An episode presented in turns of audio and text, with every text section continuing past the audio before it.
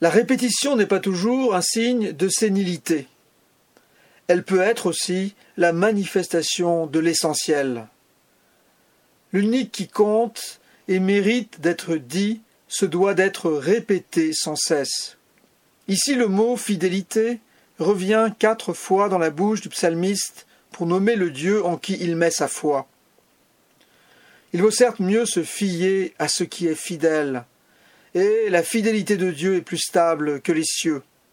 Voilà une idée qui nous parle, à nous qui avons perdu la stabilité des cieux cosmiques. Nos cieux, nous savons désormais qu'ils évoluent sans cesse, depuis le Big Bang jusqu'à la mort thermique de l'univers. Mais ce qui compte dans tout ce mouvant du cosmos, c'est que les cieux dont il est question dans la foi, eux, reposent sur une stabilité plus essentielle à notre vie que tout ce qu'il y a dans le cosmos, l'amour de Dieu.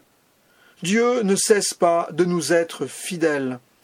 C'est un amour bâti pour toujours, ta fidélité, plus stable que les cieux. Elle porte ce qu'il y a de plus merveilleux dans toute la création, la communion des saints. L'assemblée des saints te rend grâce pour ta fidélité, Seigneur.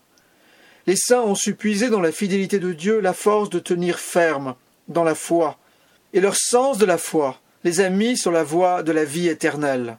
Jésus, ton apôtre saint Paul nous dit de toi, si nous sommes infidèles, lui il reste fidèle, car il ne peut se renier lui-même. Ta fidélité, Seigneur, est plus forte que toutes nos infidélités. Elle sait comment réveiller notre foi et raviver en nos vies la joie d'être sauvés.